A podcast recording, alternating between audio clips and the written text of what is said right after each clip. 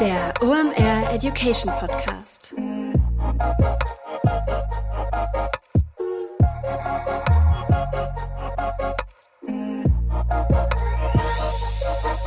Es ist mal wieder Montag, Zeit für eine neue Folge OMR Education. Mein Name ist Rolf Herrmann. Ich bin der Chefredakteur der OMR Reports. Heute lösen wir ein Versprechen auf der Tonspur ein. Als Simon Kaiser zum letzten Mal da war, haben wir über organische Reichweite auf YouTube gesprochen. Wir haben uns aber ein bisschen verplaudert und dann haben wir gesagt, ja okay, für den ganzen Paid-Bereich und warum man ähm, ja eine gute Paid-Strategie für YouTube haben sollte, dafür machen wir nochmal eine zweite Folge.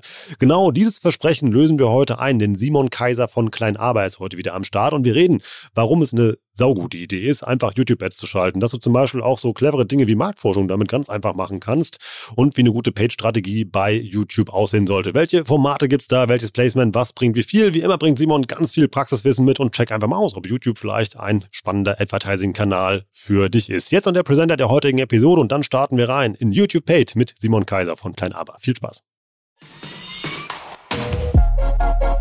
Heute mit dabei Digital Effects. Das sind SEO-Spezialisten und SEO ist ein wesentlicher Bestandteil in deinem Channel-Mix, über den du mal nachdenken solltest. Denn nichts lieben wir ja in diesen Zeiten als qualitativ hochwertigen organischen Traffic. Warum? Den müssen wir nicht einkaufen. Klar, SEO ist nicht for free. Du hast da gewisse Initialisierungskosten, um das Ganze aufzubauen. Danach generieren aber gut gemachte und SEO-optimierte Inhalte qualitativ hochwertigen Traffic auf deiner Website. Warum? Was geben Leute bei Suchen ein? Fragen, Probleme, die Suche Suche nach Dienstleistungen oder Produkten und dein gut gemachter SEO-Content ist dann die Lösung dafür. Du bist da also mit Riesenschritten durch den Funnel unterwegs. Wie gut das funktioniert, zeigt ein Beispiel, was uns Digital Effects mitgebracht hat. Die haben es zum Beispiel geschafft, bei einem E-Commerce-Kunden durch SEO innerhalb von zwei Jahren den Umsatz von 3,5 Millionen auf 16 Millionen zu steigern und das Ganze zu einem Zehntel der Kosten gegenüber Google Ads. Wenn du dein persönliches SEO-Potenzial auschecken möchtest, dann geh einfach mal auf digitaleffects.de slash omeducation.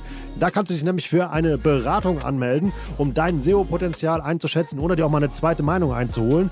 Sicher dir also jetzt den kostenlosen SEO-Check bei Digital Effects unter digitaleffects.de slash omeducation.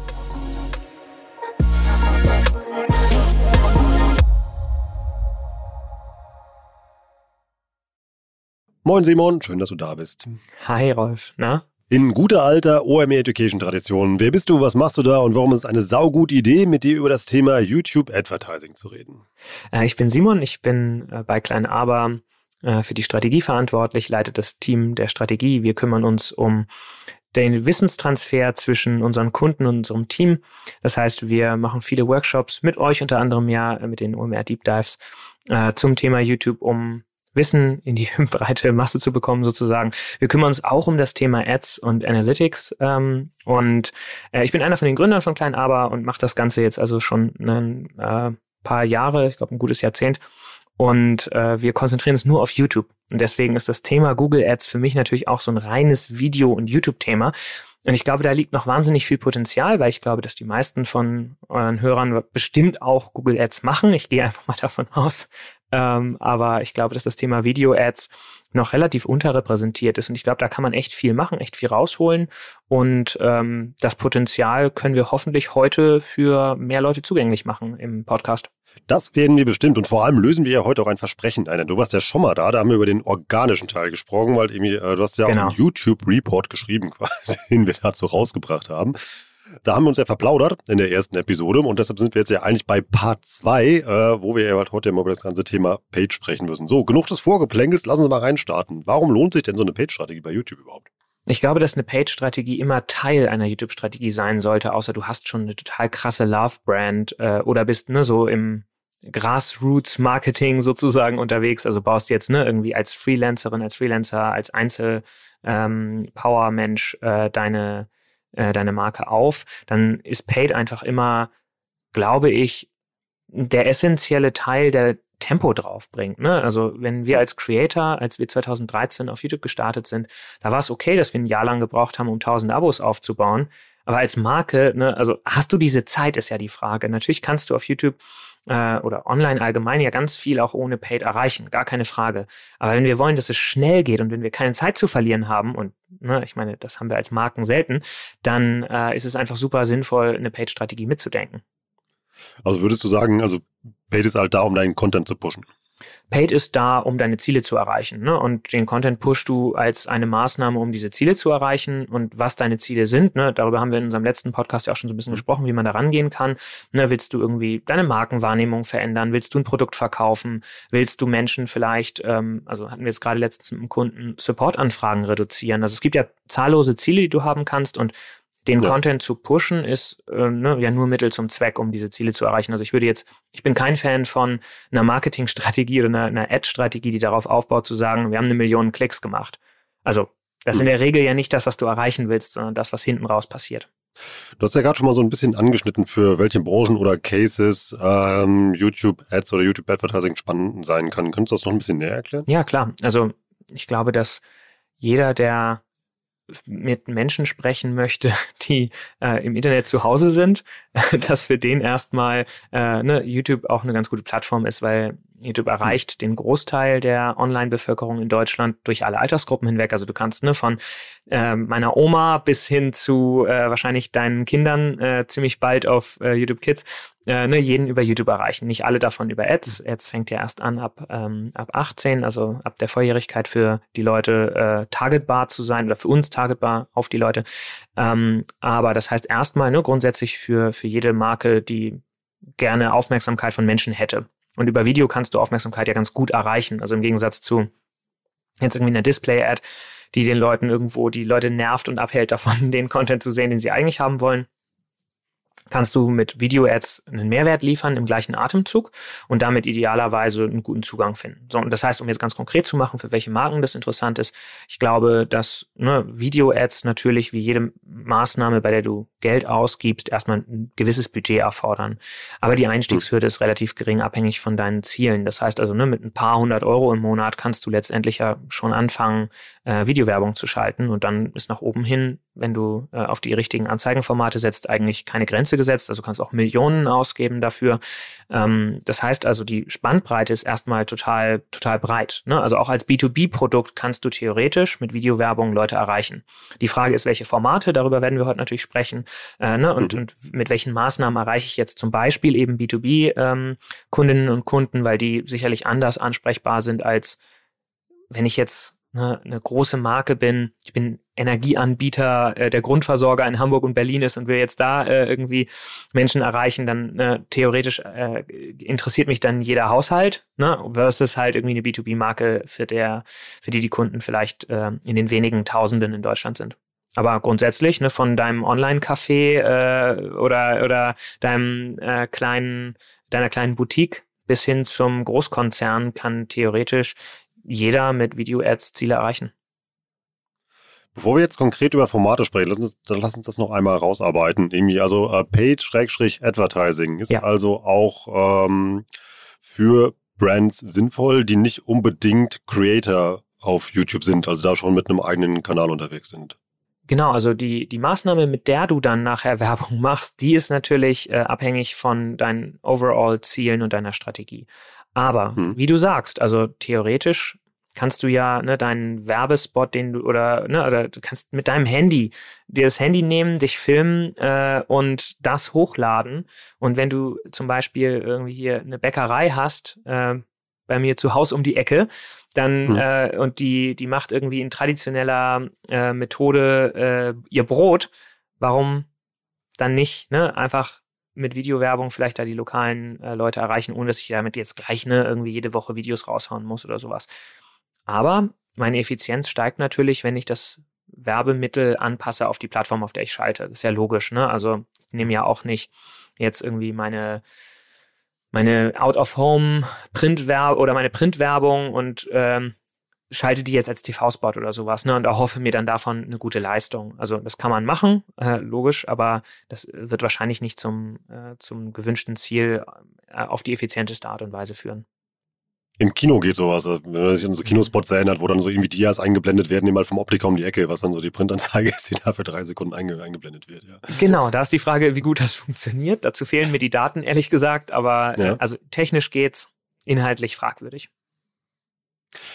Welche Ad-Formate gibt es denn auf YouTube und Werbemöglichkeiten? Lass uns die mal durchgehen. Wenn du es ganz einfach runterbrichst, gibt es zwei Arten. Du hast auf der einen Seite ähm, Spots, die vor, während oder nach einem Video laufen und du hast Anzeigetypen, die angeklickt oder angetappt werden müssen, um sie aufzurufen. Hm. Ne, also die quasi, wenn man so will, die Pre-Roll und Display-Ads, die heißen ähm, einmal in Stream und einmal in Feed. In Feed sind die Sachen, die wie Display-Ads funktionieren oder wie Google Search Ads, wenn man so will und die anderen äh, heißen In-Stream und sind wie gesagt Pre-, Mid- oder Post-Rolls und die gibt es dann jeweils noch in einzelnen unterschiedlichen Formatkategorien und dann hat Google natürlich noch ganz viele fancy Begriffe für unterschiedliche Kampagnentypen und wie man die dann ausschaut, aber im Kern sind das diese, diese unterschiedlichen äh, Produkte, die man in der gängigen Form nutzt. Es gibt noch ein paar andere. Ähm, na, also zum Beispiel gibt es den Must-Had auf YouTube. Das ist oben auf der Startseite so, dass das, ich weiß nicht, hast du YouTube Premium? Nein. Nee, okay, dann kennst du es. Oben der, der Werbebalken. Ich weiß leider nicht mehr ja. so richtig, wie der jetzt aussieht im Design, weil ich seit irgendwie vier Jahren YouTube Premium habe. Ich habe du weißt also für alle anderen außer Simon, so oft hat immer, genau. das ist das, was ihr immer seht, wenn ihr YouTube aufmacht. Ja. Exakt, exakt, genau.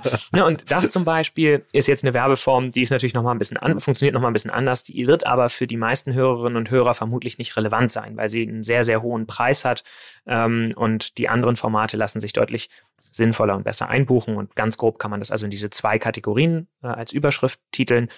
Und da drin, wie gesagt, gibt's dann ne, die Klassiker für den Pre-Roll, Werbespot oder Pre-Roll, Mid-Roll und Post-Roll, also In-Stream-Werbung, gibt es mhm. ähm, ne, sowas wie Bumper-Ads zum Beispiel als Unterkategorie. Also du hast einmal die Möglichkeit, Videos beliebiger Länge zu schalten. Und du hast auch die Möglichkeit, sechs Sekunden zu schalten. Auch die hm. laufen dann vor, während oder nach einem Video aber sind zum Beispiel nicht überspringbar, sind äh, Impression-basiert abgerechnet und nicht View-basiert. Also da gibt's noch mal so kleine Unterschiede, aber ganz grob kann man es teilen in die Werbespots, die einfach anfangen zu laufen und die, mhm. die du antabben oder anklicken musst. Dann lass uns mal bei diesem groben Raster einmal durchbleiben. Wir wollen ja wirklich jetzt einfach so mal an das Thema heranführen, damit vertraut machen und dann einfach Leute mal ins Nachdenken bringen, ob das eben halt eine Advertising-Form ist oder eine Kampagnenform, die für sie einfach spannend ist. Wo sind denn die Vor- und Nachteile dieser beiden Kategorien? Nee, das ist äh, im Nutzerverhalten eigentlich ganz gut ablesbar. Also stell dir vor, du bist auf YouTube unterwegs und äh, schaust dir jetzt ein Video an und davor kommt ein Werbespot.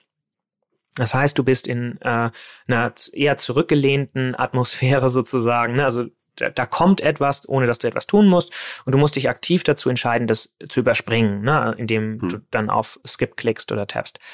Und ähm, in dem anderen Szenario hast du eine eher aktive Entscheidung. Also in dem Moment, wo ne, in meinen Suchergebnissen zum Beispiel oder auf der Startseite oder neben einem Video, unter einem Video, äh, mir ein Video vorgeschlagen wird als Werbung, tappe ich ja drauf, also entscheide mich bewusst, dieses Video aufzurufen. Das Verhalten ist also näher an dem dran, wie ich auch anderen Content auf YouTube konsumiere.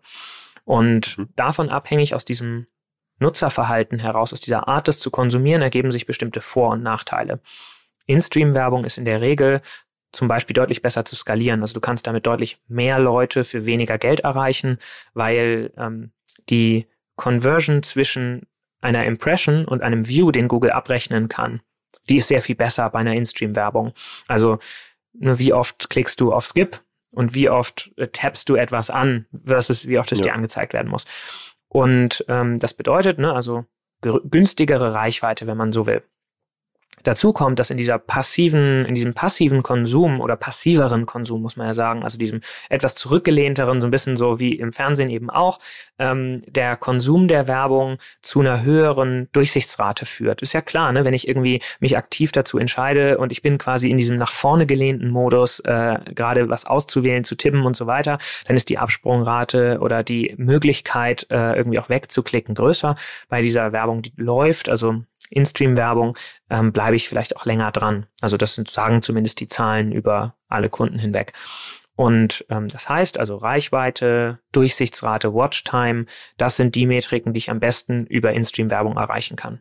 Auf der anderen Seite habe ich In-Feed-Werbung, also die, die angetippt wird.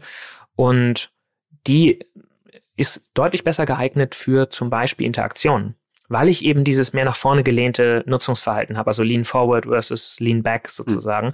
Ähm, das heißt, wir sehen deutlich geringere Durchsichtsraten, deutlich höhere Kosten pro Reichweite, aber dafür oft bessere Interaktionsraten. Weil sich die Leute halt bewusst dafür entscheiden, damit zu interagieren.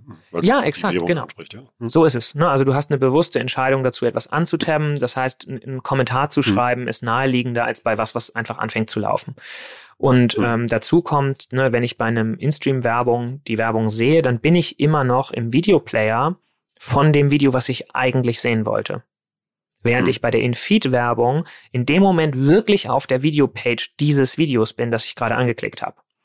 Das heißt, ja. Kommentarfunktionen, Abo-Möglichkeiten, Like, Dislike und so weiter sind alle viel schneller zugänglich für mich äh, als bei einem Video, das eben als Pre-Roll, Post oder Mid-Roll läuft. Klingt ja so ein bisschen, wenn man ja, mit der naiven Außenansicht so ein bisschen nach ähm, einem klassischen Branding-Case eben halt dem Events davor eben halt einfach läuft und bei dem anderen dann eher nach einem Conversion-Case. Ja, genau. Oder, ähm, ja, das, haha, guter Punkt. Aber zum Thema Conversion. Die Frage ist ja, was für eine Conversion? Und mhm. ähm, wenn dein Ziel Community Building ist, also die Conversion auf YouTube, definitiv, ja. weil die YouTube-Funktionen sehr nah dran sind. Wenn es aber darum geht, zum Beispiel Abverkauf auf deiner Page zu machen, in deinen Shop Leute zu bringen, dann gibt es von Kunde zu Kunde wirklich sehr unterschiedliche Ergebnisse bei den Werbeformen. Und deswegen würde ich auch immer empfehlen, damit zu experimentieren, beides auszuprobieren, zu gucken, was besser auf deinen Case einzahlt, sobald deine Ziele abseits von YouTube liegen. Also wenn dein Ziel für deine Marketingstrategie, für deine YouTube-Strategie tatsächlich auf YouTube liegt, dann kann man das genauso sagen, wie du gerade sagst. Conversions eher äh, in-Feed und Reichweite Branding eher auf In-Stream. Aber in dem Moment, wo dein Ziel abseits liegt, solltest du es auf jeden Fall ausprobieren. Und es gibt davon auch, äh, ich sag mal, Mischformen, also die Video-Action-Campaigns zum Beispiel, die lassen sich auf Conversions optimieren, auch abseits von YouTube. Und diese Kampagnen suchen selbst aus, welche Werbeform für welchen Nutzer das äh, die höchste Wahrscheinlichkeit hat, das Ergebnis zu erreichen. Das heißt, da kannst du auch gar nicht mehr selber aussteuern, sagen, wie viel In-Stream und wie viel In-Feed du machen willst, sondern der Google Ads Algorithmus entscheidet das für dich. Und ich würde es tatsächlich auf jeden Fall ausprobieren. Ähm, es gibt zum Beispiel auch verschiedene so Shop-Ad-Formate, wo man Produktfeed anschließen kann, äh, wo die Produkte dann entsprechend ähm, im Rahmen des Videos mit angezeigt werden, die zu sehr guten Conversions auch bei Kunden geführt haben. Was ist denn eine sehr gute Conversion Rate? Also gibt es da Durchschnittsraten, die man da veranlagen kann, um mal zu gucken, wie ist man da unterwegs? Hm, also nicht, dass ich wüsste, weil die sich stark unterscheiden äh, zwischen den Branchen. Ne? Also ähnlich wie du ja auch hm. sehr, sehr unterschiedliche Kost per Klicks äh, nach Branche auf Google hast, ist das auf YouTube natürlich ähnlich. Ne? Also sag mal, ein Auto zu verkaufen oder eine Versicherung ist sicherlich schwieriger als jetzt irgendwie ein schnell drehendes ähm, Convenience-Produkt oder sowas. Ähm, was hm. man schon sagen kann, ist natürlich, dass es immer so Benchmarks gibt, wenn du YouTube eigene Metriken dir anguckst. Sowas wie eine Aufrufrate, sowas wie eine Subscriber Rate oder eine ähm, Engagement Rate oder sowas. Sind wir da immer noch so in dem Budgetfenster von ein paar hundert Euro, was du mal eben ganz zu Anfang meintest, oder sind wir da schon bei Kampagnen, die deutlich teurer sind? Naja, das kommt ja darauf an, wie viel du am Ende raushaben willst. Ne? Also theoretisch kannst du auch Engagement erreichen mit 100 Euro. Ne? Also da ist es dann mhm. wieder, und das ist, glaube ich, eine Sache, die ehrlicherweise weiß ich nicht, wie das auf Google ist, ne? weil, also Google Search Engine, äh, weil wir da mhm. keinerlei äh, Erfahrung haben. Auf YouTube ist es definitiv so, dass die Werbe, das Werbemittel einen starken Einfluss auf die Performance hat. Also wie gut dein Video ist, wie gut es auf die mhm. Plattform optimiert ist, hat einen starken Einfluss darauf, wie gut es am Ende auch konvertiert. Und ich gehe eigentlich davon aus, dass es überall so ist, aber ich weiß es wie gesagt nicht. Aber auf YouTube ist es definitiv so. Und das heißt, das ist natürlich ein Faktor, der damit reinspielt. Also je besser dein Video gemacht ist, und mit gemacht heißt nicht Produktionsaufwand, heißt nicht Produktionskosten, ne, sondern heißt einfach, wie gut es auf die Plattform passt. Desto besser konvertiert es und entsprechend brauchst du auch weniger Geld, um deine Ziele zu erreichen. Aber jetzt ist ja die Frage, ne, nehmen wir mal Branding als Case. Du äh, bist eine große Marke, äh, Household Name, jeder kennt dich und du willst jetzt dein Markenimage verändern. Dann brauchst du natürlich ein anderes Budget, als wenn du, ich sag mal, ein kleines Startup bist, das hier äh, in Hamburg irgendwie mit selbst gerösteten Kaffee äh, eine kleine Nische erreichen möchte. Äh, ja. Dann kommst du mit weniger Geld vermutlich auch schon viel weiter. Deswegen, also die Frage nach der Höhe des Budgets ist nur eine Frage nach, wie viel Output willst du denn erreichen? Meine Lieblingsfrage an dich, also dann lade ich einfach mal meinen TV-Spot hoch und dann läuft das schon. Ne?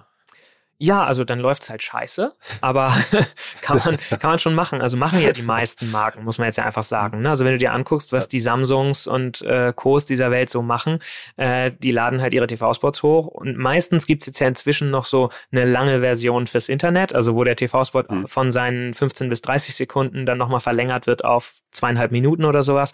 Aber das Problem ist, dass die Erzählstruktur von so einem TV-Spot natürlich eine ganz andere ist.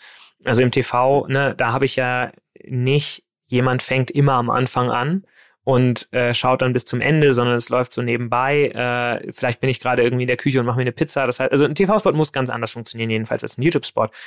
Und du musst dir auch immer vorstellen, in welchem Mindset kommen Menschen denn jetzt auf deinen Werbespot? Gerade mit den unterschiedlichen Werbeformaten natürlich auch, aber auch allgemein.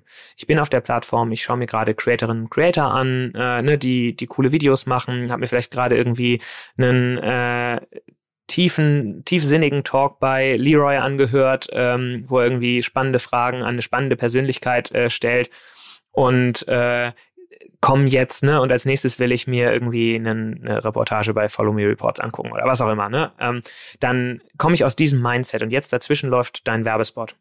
Und jetzt kommt plötzlich sofort der Sprech, die Bildsprache, ne, die, die, von so einem TV-Spot da rein. Die Lautstärke mhm. im in allen Sinnen, die damit gemeint sein können. Und du ja. siehst sofort, es ist ein Werbespot. Du bist sofort rausgerissen aus dem, aus dem Flow, in dem du dich gerade als Zuschauerin und Zuschauer befindest. Oder dagegen ein Video, das tatsächlich eher in der Bild- und Ton- und, und inhaltlichen Sprache der Plattform gemacht ist und dich jetzt mitnimmt. Wo bleibst du eher dran? Ne? Was schaust du dir eher an? Wo wirst du auch offener dazu, dir eine Botschaft anzuhören? Und das ist ja so ein bisschen, mhm. ne, der TV-Spot ist ein bisschen sich auf den Marktplatz mit dem Megafon stellen Ne, so in der Mönckebergstraße stehen ja immer diese Leute, die das Ende der Welt verkünden da äh, und, und irgendwas von ich Gott. Ich noch gesehen, mit dem dran vorbeigekommen. Ja, ist so, und, und das ist halt die Frage, ne, wer bleibt da stehen? Ne? Wer, wer fühlt sich von diesem Anschreien und, und Rumrufen sozusagen angesprochen? Und klar, vielleicht hörst du da irgendwie was mal im Vorbeigehen, ähm, aber wenn du jemanden hast, ich sag mal, eine Freundin, einen Freund, die dir bei einem, bei einem Bierchen am Feierabend irgendwie eine, eine, eine spannende Geschichte erzählen oder irgendwie eine, eine, was Interessantes mit auf den Weg geben, dann ist die Chance, dass du da auch ähm, offen für bist, das aufzunehmen, wahrscheinlich viel größer. Und das ist eigentlich das, was wir natürlich mit, ich sag mal, ne, dem für YouTube oder für ja, Online-Video allgemein eigentlich konzipierten hm.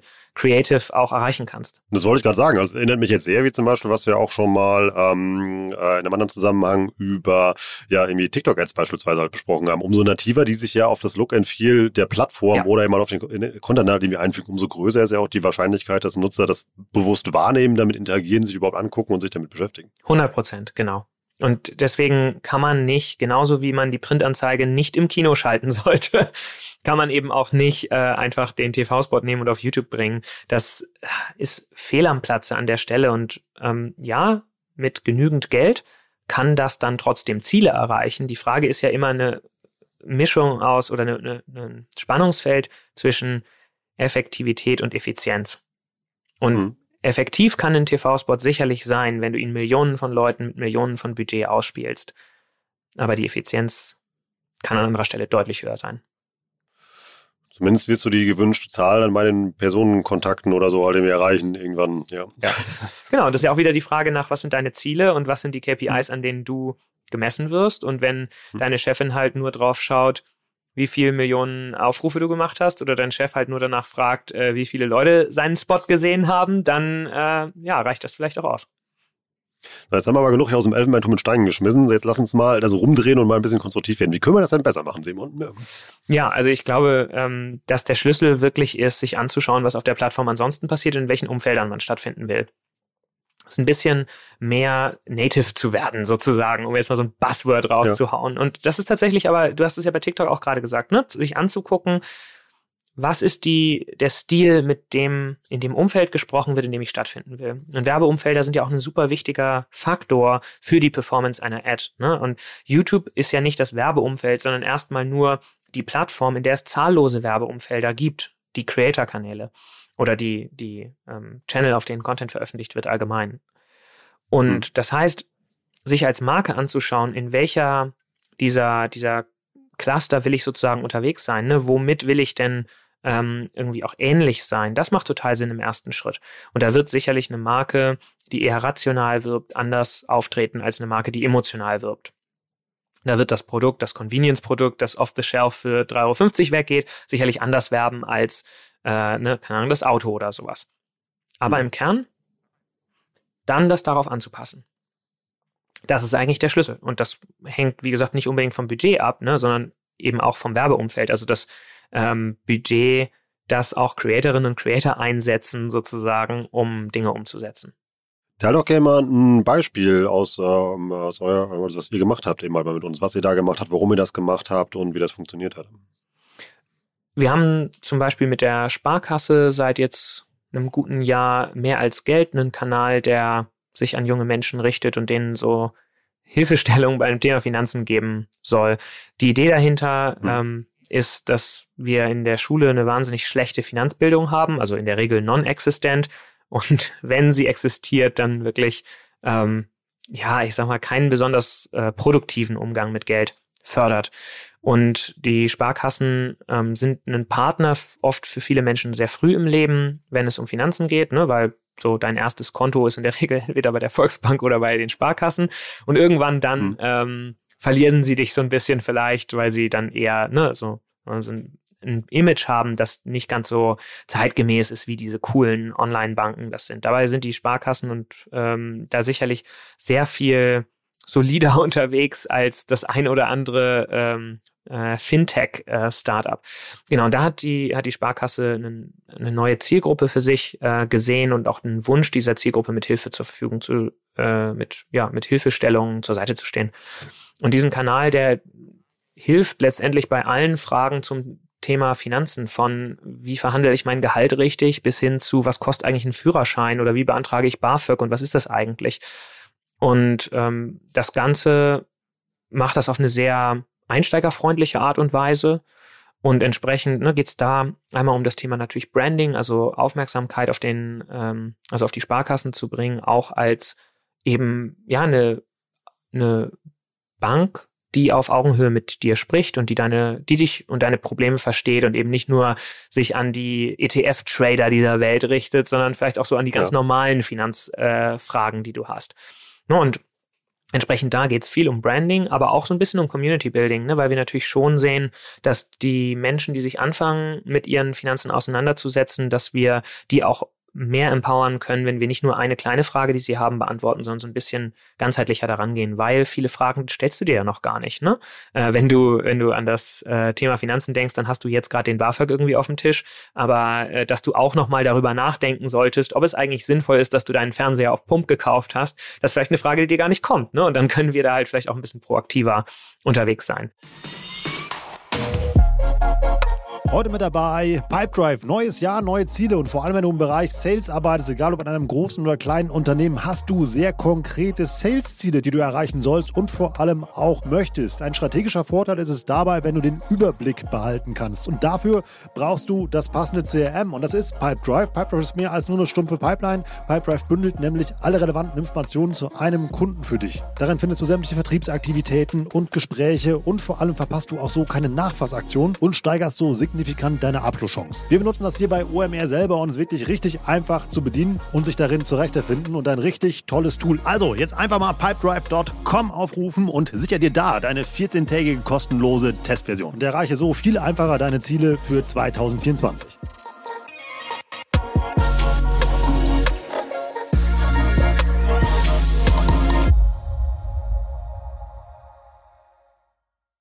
Das heißt, da gibt es einen Kanal mit einer Content-Strategie, eben halt irgendwie die und halt mit Content eben halt, der, der da ist. Und da war dann das, der Plan eben halt auf YouTube als Plattform selber, eben halt dann da neue Nutzer in den Kanal zu konvertieren, um da die Community zu stärken. Exakt. Also es geht einmal darum, nicht nur die Leute zu erreichen, die jetzt irgendwie tatsächlich zu, zu Subscribern werden, sondern eben auch schon viel früher anzusetzen. Also es reicht ja mhm. manchmal schon, dass die Leute dieses eine Video gesehen haben und die mhm. Sparkassen jetzt assoziieren mit einer freundlicheren, bunteren, frischeren Ansprache auf Augenhöhe. Und vielleicht mhm. auch dieser eine Kontakt kann ja schon uns näher dem Ziel bringen, äh, dass wir Nutzerinnen und Nutzer ähm, ja da, da weiterbringen auf ihrer Reise Richtung Sparkasseninnenkunde zu werden. Aber äh, genau, das ist, äh, das ist die Content-Strategie dahinter und das Gleiche wird dann gestützt von, das machen die Sparkassen selbst auch, äh, mit ihrer Mediastrategie dahinter, äh, das entsprechend zu bewerben, dass diese Ziele auch erreicht werden. Und jetzt erklär uns mal, wie man das mit Ads auf YouTube erreicht, also umsetzt. Sehr gut, genau. Also äh, man setzt letztendlich äh, ja beide Werbeformen dann auch ein, über die wir ganz grob gesprochen haben. Ne? Und jetzt werde ich natürlich hypothetisch, weil ich jetzt ich nicht genau sage, äh, also A sagen kann und sagen äh, will, wie, wie das da passiert, aber ganz grob, ne? Es, äh, Jetzt ist, ist, das, äh, ist das Ziel natürlich äh, zum einen eben äh, ja, Aufmerksamkeit zu generieren. Das passiert über In-Stream-Ads ja, also wo wir auf Reichweite setzen, ne, viele Kontaktpunkte schaffen wollen.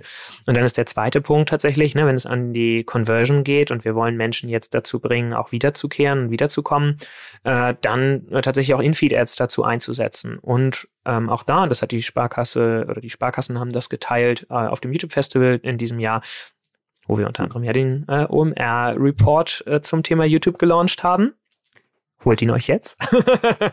ähm, äh, da haben sie geteilt, dass sie auch eine neue Werbeform einsetzen seit ein paar Monaten, also diese Video Action Campaigns, die eben ähm, eigenständig auf Subscriber optimieren und äh, damit sehr, sehr gute Werte erzielt haben. Also ähm, ich meine, dass sie sowas in die Richtung gesagt hatten wie Cost per Subscriber halbiert. Ähm, was in der, hm. in der Größenordnung. Also wirklich äh, tolle Werte auch damit, einfach dadurch, dass der Algorithmus selbst aussteuert. Aber am Ende im Kern sind es diese beiden Werbeformen, die da auch beide zum Einsatz kommen, um eben diese unterschiedlichen Aspekte äh, der Ziele zu erreichen.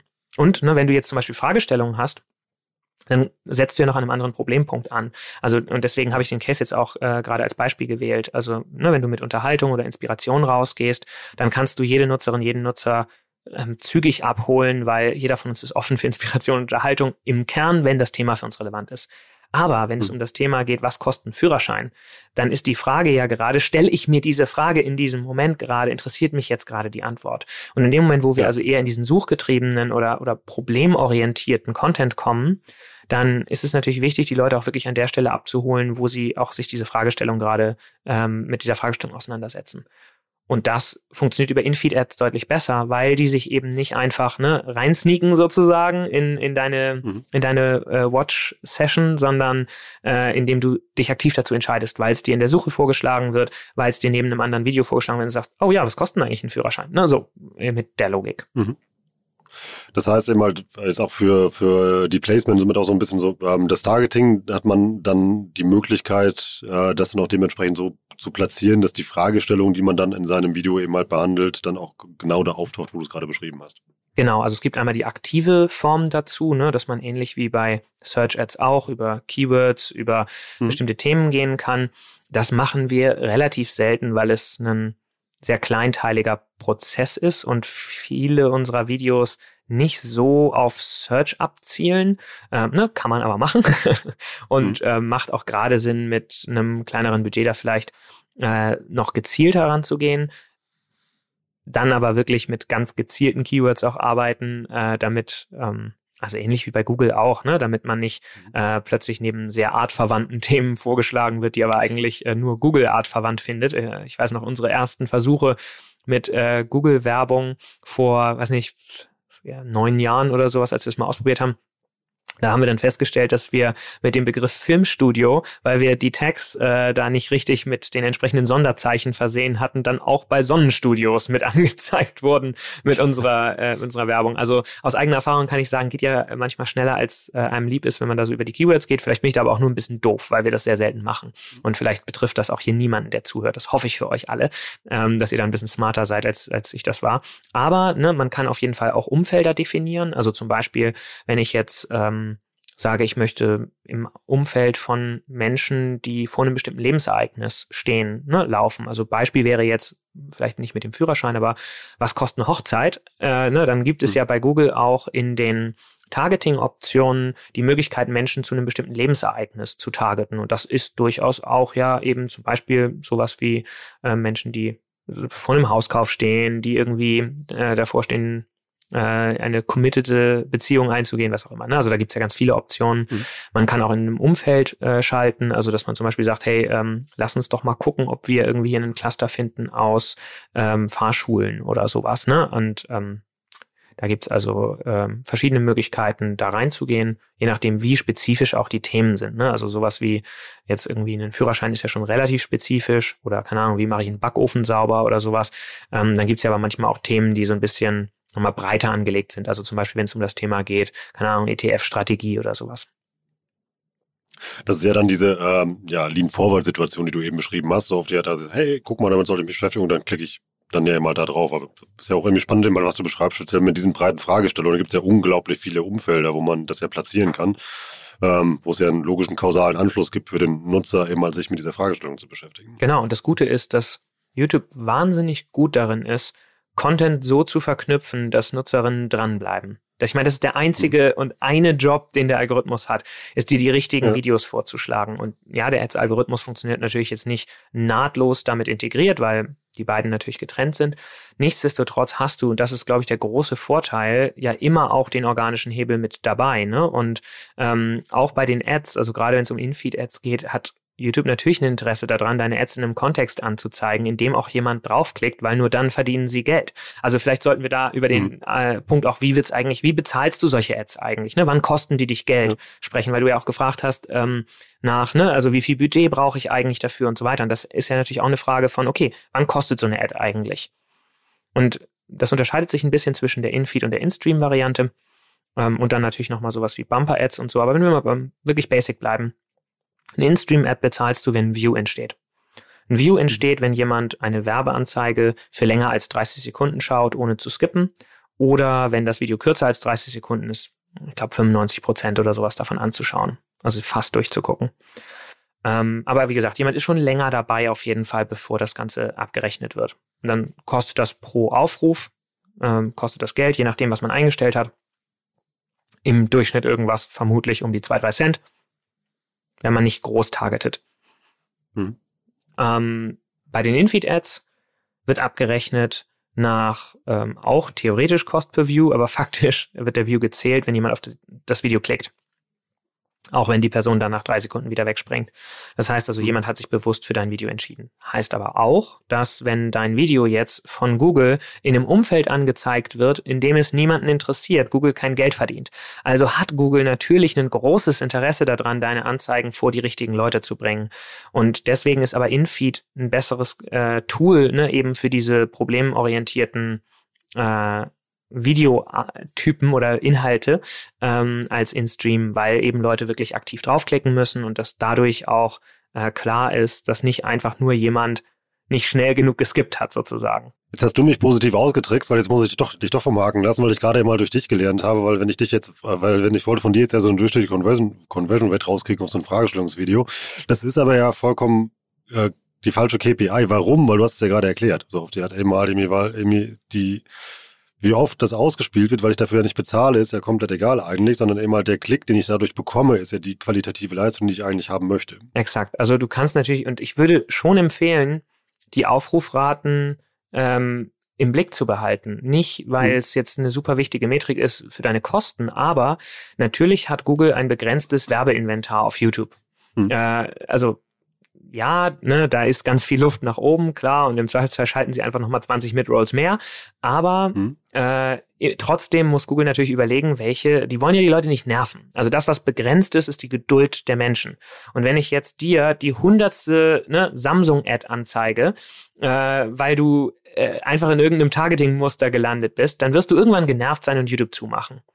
Und aus dem Gesichtspunkt macht es für dich als Werbetreibende natürlich schon Sinn, im Blick zu behalten, wie deine Aufrufrate ist. Und da empfinde ich zumindest schon, dass man eine Aufrufrate jetzt auch bei ähm, In-Stream-Ads anpeilen sollte von über 50 Prozent. Also dass die Hälfte der Leute mindestens sich entscheidet, dazu deine Anzeigen zu schauen. Und das hängt jetzt natürlich davon ab, ne, wie äh, gut sind deine Videos, wie gut ist dein Targeting und so weiter. Es ist immer klar, ne? Es gibt immer nach oben und unten, das ist mir klar. Und ich weiß, dass wir auch im Report haben wir auch so ein paar Größenordnungen geschrieben und da habe ich natürlich gleich auf LinkedIn Zuschriften gekriegt von Leuten, die gesagt haben, ah, das ist ein völliger Quatsch und ich habe da ganz andere Werte oder meiner Erfahrung nach. Es ist klar, es geht immer darum, ne? Wir reden über du willst eine Zahl hören, das ist eine Zahl. Natürlich ist es total abhängig vom Kunden und es gibt bestimmt Kunden, die sagen, für mich kommt unter 60 Prozent nichts in Frage oder, ach Gott, ich würde mir wünschen, wir würden an 40 rankommen.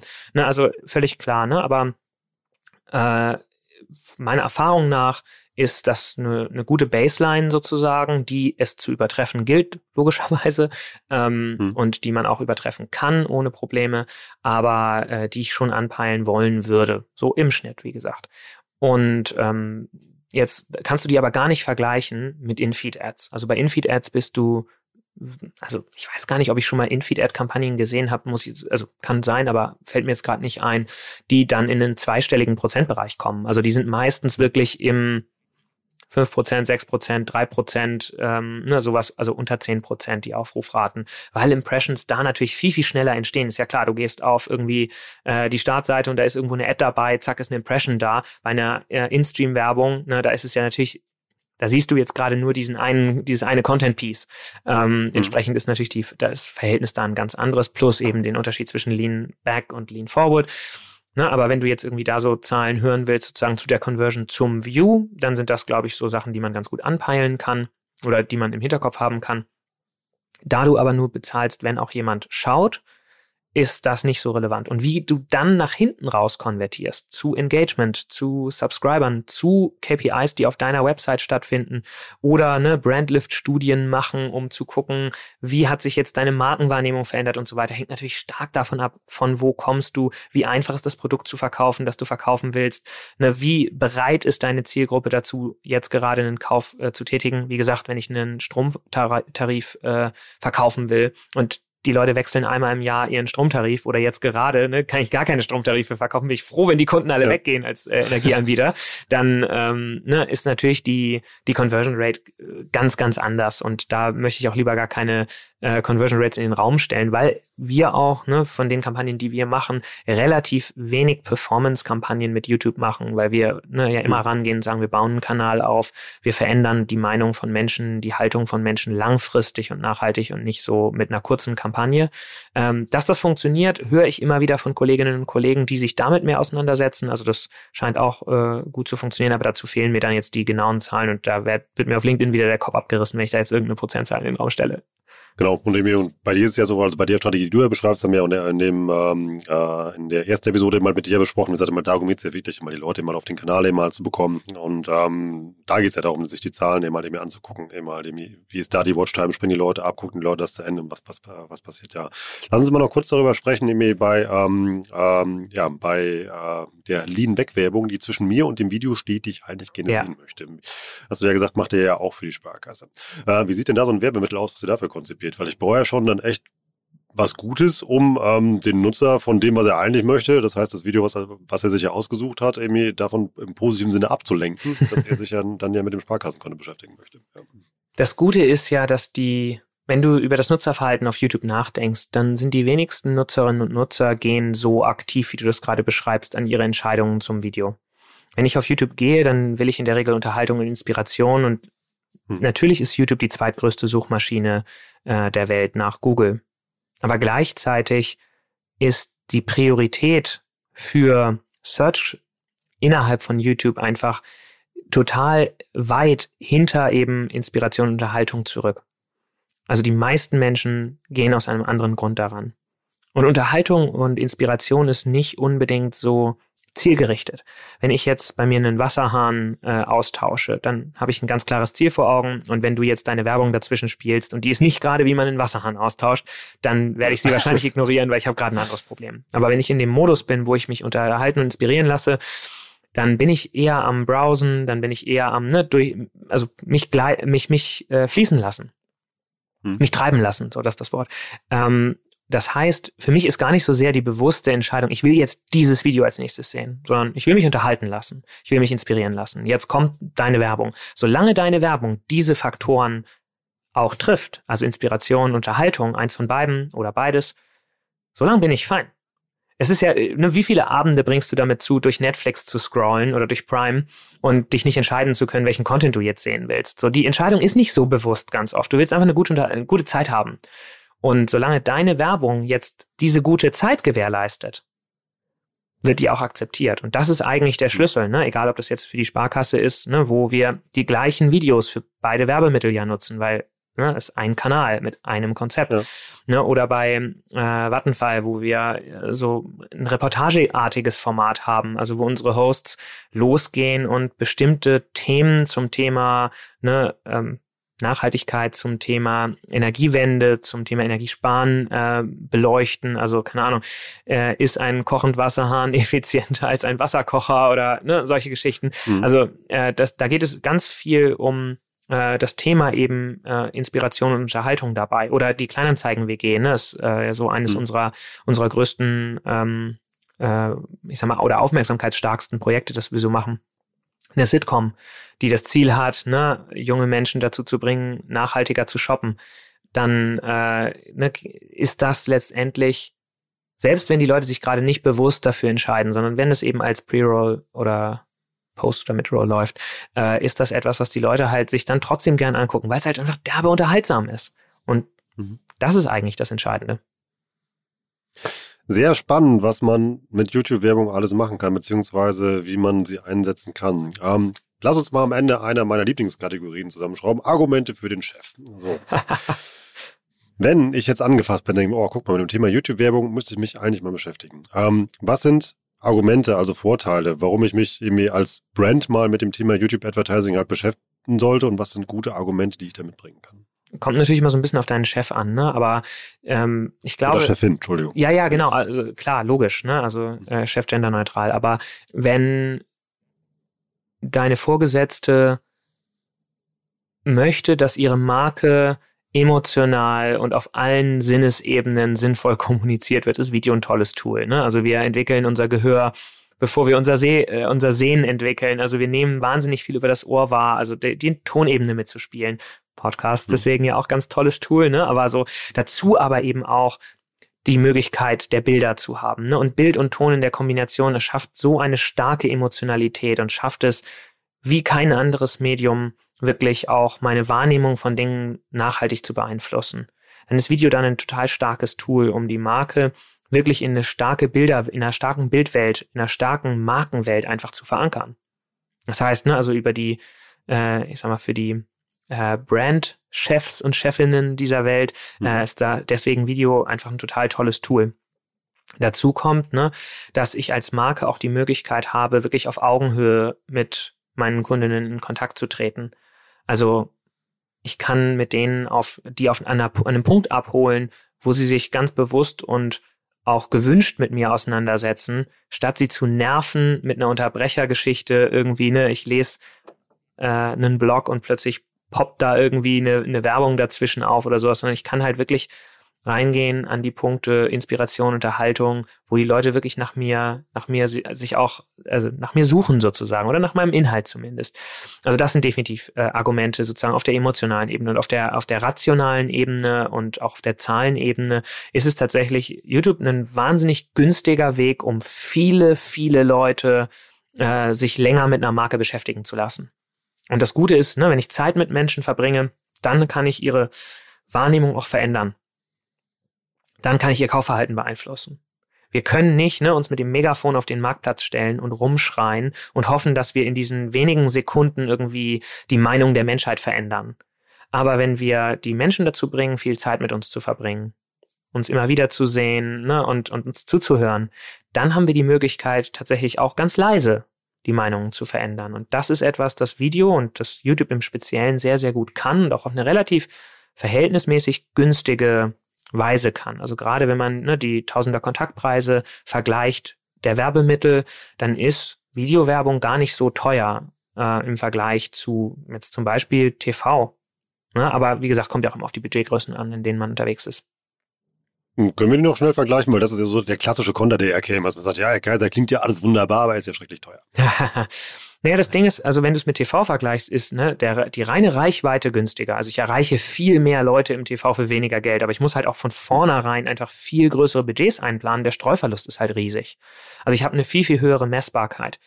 Und ich glaube, ein Punkt, über den wir auch noch gar nicht gesprochen haben, ist die Möglichkeit, YouTube als Marktforschungsplattform zu benutzen, um Dinge zu testen, um, um Feedback zu bekommen. Ne? Also du kannst halt auch über das Ausspielen deiner Werbung wirklich deine, dein Produkt weiterentwickeln. Du kannst Insights gewinnen über deine Zielgruppe, was sie, was sie mag, welche Features sie interessieren, welche Features sie auch nicht interessieren. Du siehst ja auch, welche Parts in dem Video geskippt werden ne? und kannst daraus entscheiden, auch, hey, dieses Feature sollte ich in meiner Werbung vielleicht gar nicht so krass hervorheben, weil das interessiert hier keinen, das holt hier keinen hinter dem Ofen hervor. Dieses andere Feature, das ist, das, damit resonieren die Leute total. Das interessiert sie total. Ne? Das wollen die, wollen die Leute hören. Und dann kann ich natürlich auch meine Gesamtkampagne auch über andere Medien hinweg deutlich verbessern damit. Das heißt also, ja, Video ist immer teurer als Text. Ne? Also ich muss für einen Text logischerweise mich hinsetzen und den schreiben und bei einem Video hm, läuft eine Kamera und da brauche ich in der Regel auch einen Text und ich habe instant einfach mehr Aufwand. Aber du kannst auch im Videobereich relativ niederschwellig einsteigen. Wir haben im Report ja auch ein paar äh, gute Tipps dafür, sowohl was das Setup angeht, als auch was die Formate angeht. Also du kannst wirklich mit wenig Aufwand Dinge tun. Das machen so viele Marken ja auch schon. Also jetzt hinzugehen, wenn ich als Chef heute sage, ja, ist alles so teuer und klingt alles ganz gut und so weiter. Ehrlicherweise hänge ich dann halt als Marke auch einfach wirklich weit hinterher. Und die Konkurrenz macht's halt und ist damit wahnsinnig erfolgreich. Und na klar, kann ich jetzt irgendwie von außen zuschauen und weiter auf meine alten äh, irgendwie, keine Ahnung, Bandenwerbung oder äh, Flyer oder sowas setzen. Aber äh, ich verpasse damit natürlich auch die Möglichkeit, ähm, während meine Konkurrenz diese Möglichkeit halt schon lange ergreift und damit halt vermutlich in den Köpfen der Leute deutlich dichter und fester verankert ist. Also fassen wir mal zusammen für den perfekten internen Pitch für euch bei eurem Chef oder eurer Chefin. Das sagen, was Simon gerade gesagt hat, plus am besten noch, wenn ihr ein Beispiel seht von einem Mitbewerber, einer Konkurrent oder Konkurrentin oder all die mir ähnliches, einfach mal bookmarken, den Kanal mitbringen, ähm, dann euren Pitch machen, das mal zeigen und ja, vielleicht klappt es dann auch mit YouTube-Werbung. Danke Simon, das war sehr spannend und hat, glaube ich, wirklich jetzt mal so ein gutes Grundgefühl gegeben, warum man sich mit diesem Werbekanal mal beschäftigen sollte und was man da für Möglichkeiten hat. Danke, Rolf, für das Gespräch und die Fragen. Es hat mir auch wieder sehr viel Spaß gemacht. War schön, wieder bei dir zu sein. Sehr gerne. Danke dir. Ciao, ciao. Ciao. Das war richtig spannend. Ich habe eine Menge gelernt. Ich hoffe ihr auch. Checkt einfach mal aus, ob YouTube für euch ein spannender Werbekanal ist. Ich fand das richtig spannend, was Simon ähm, da so alles rausgehauen hat, wie die YouTube nutzen und vor allem, wie die verschiedenen Formate und Strategien kombinieren. Macht einfach auf den ersten Blick mal nur Sinn. Also checkt einfach mal euer Marketing und guckt mal, ob da YouTube entweder schon so gut genutzt wird, wie Simon das eben erklärt hat, oder ob ihr das einfach mal austestet. Ansonsten kann ich euch dafür auch natürlich noch mit einem Hinweis in eigener Sache das passende Fachbuch empfehlen. Denn wir haben zusammen mit Simon äh, einen OMR-Report zum Thema YouTube Advertising oder YouTube Marketing geschrieben. Richtig spannendes Ding. Äh, guckt einfach mal in dem Shop vorbei. Was machen wir da? Wir erklären dir, wie du dir so einen Account aufbaust, wie die perfekte Content-Strategie aussieht, wie du vor allem dann auch eben halt die passende Page-Strategie daneben schaltest. Einfach das rundum Sorglos-Paket, wenn du mit dem Thema YouTube Marketing starten möchtest. Und ihr habt ja eben Simon gehört, wenn ihr das auch mal nicht nur hört, hören wollt, sondern auch lesen, sei euch da der Report wärmstens ans Herz gelegt, denn ja, YouTube ist echt ein wahnsinnig unterschätzter Kanal aus meiner Sicht.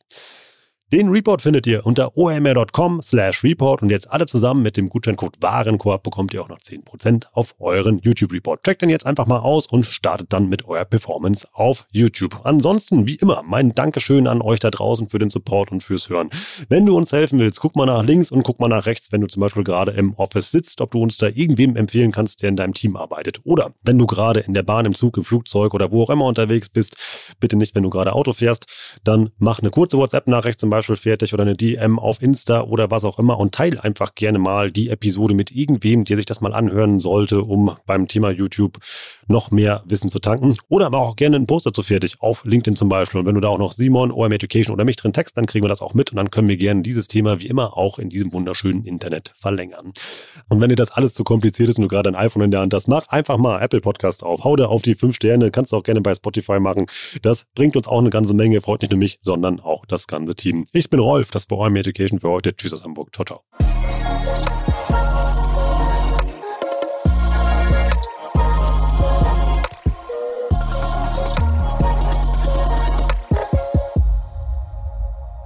Dieser Podcast wird produziert von Podstars bei OMR.